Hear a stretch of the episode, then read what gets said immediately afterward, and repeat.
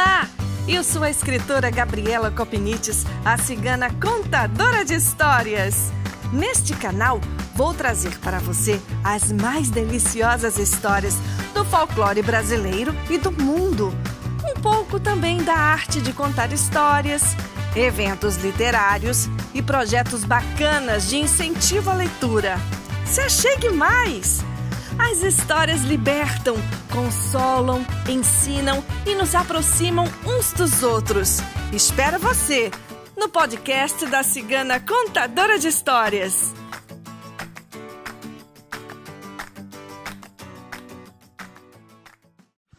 Essa história que eu vou contar para você fala de uma personagem mítica da história, que até hoje não se sabe se existiu de fato ou não é a belíssima rainha de Sabá.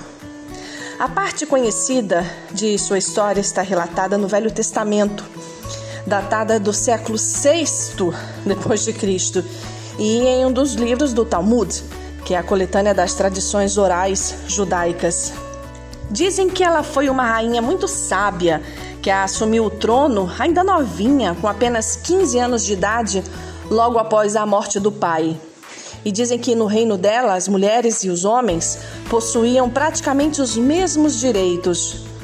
E se fala também que ela ficou muito curiosa quando ouviu falar de um rei, um rei sábio, generoso, rico e também muito charmoso, que é o Salomão. E essa história, além de envolver a rainha de Sabá e o genial rei Salomão, também envolve uma abelha. A minha história se chama a rainha de Sabá, o rei Salomão e a abelha.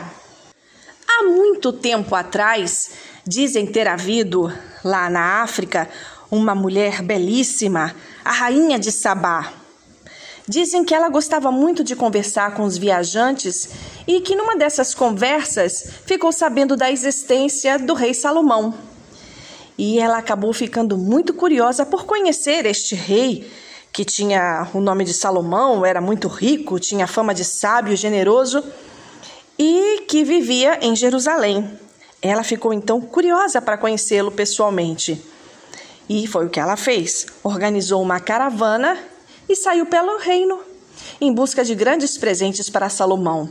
Dizem que a comitiva dela era imensa, tinha mais de 800 animais e durou muito tempo quase seis meses e quando ela chegou a Jerusalém, a rainha de Sabá chegou ao palácio trazendo roupas, joias e muitos servos trazendo presentes para o, o anfitrião. E ela se divertiu testando a sabedoria, a sagacidade de Salomão e disparou para ele um arsenal de charadas com a intenção de desafiá-lo. Ficaram nesse jogo meio de conquista e o rei, muito sábio, não deixou nenhuma pergunta sem resposta.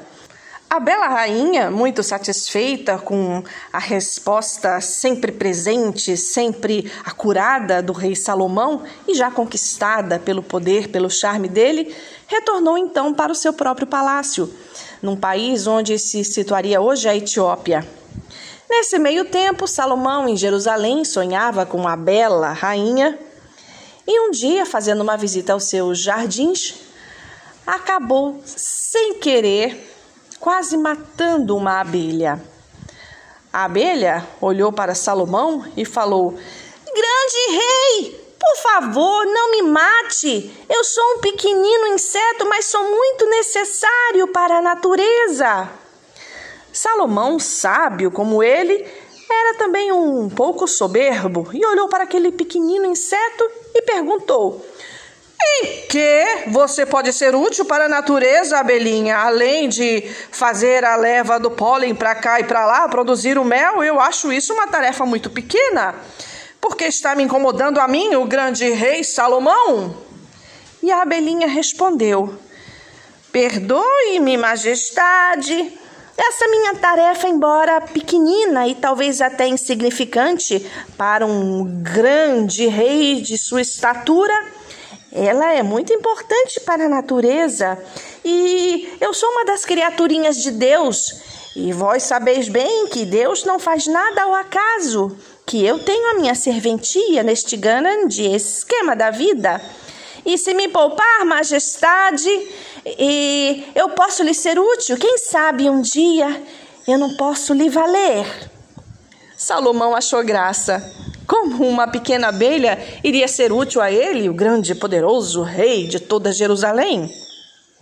Mas alguma coisa que a abelhinha falou sobre a perfeição de Deus na criação, que nada é feito ao acaso, acabou concordando e deixou a abelhinha seguir. Pois bem, passou um tempo, ele recebeu um convite para ir visitar a belíssima rainha de Sabá.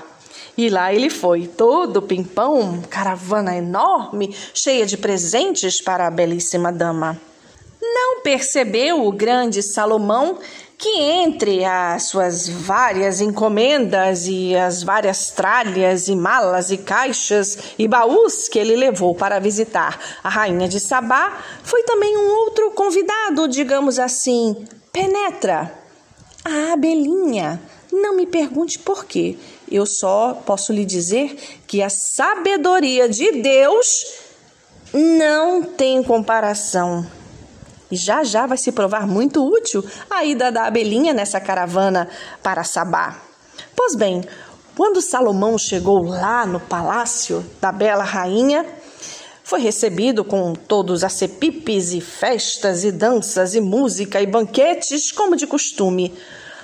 Mal sabia ele que a rainha estivera este tempo todo pensando numa forma, numa charada que fosse capaz de provar que ele, afinal de contas, não era tão sábio assim, que ela poderia derrotá-lo de alguma forma.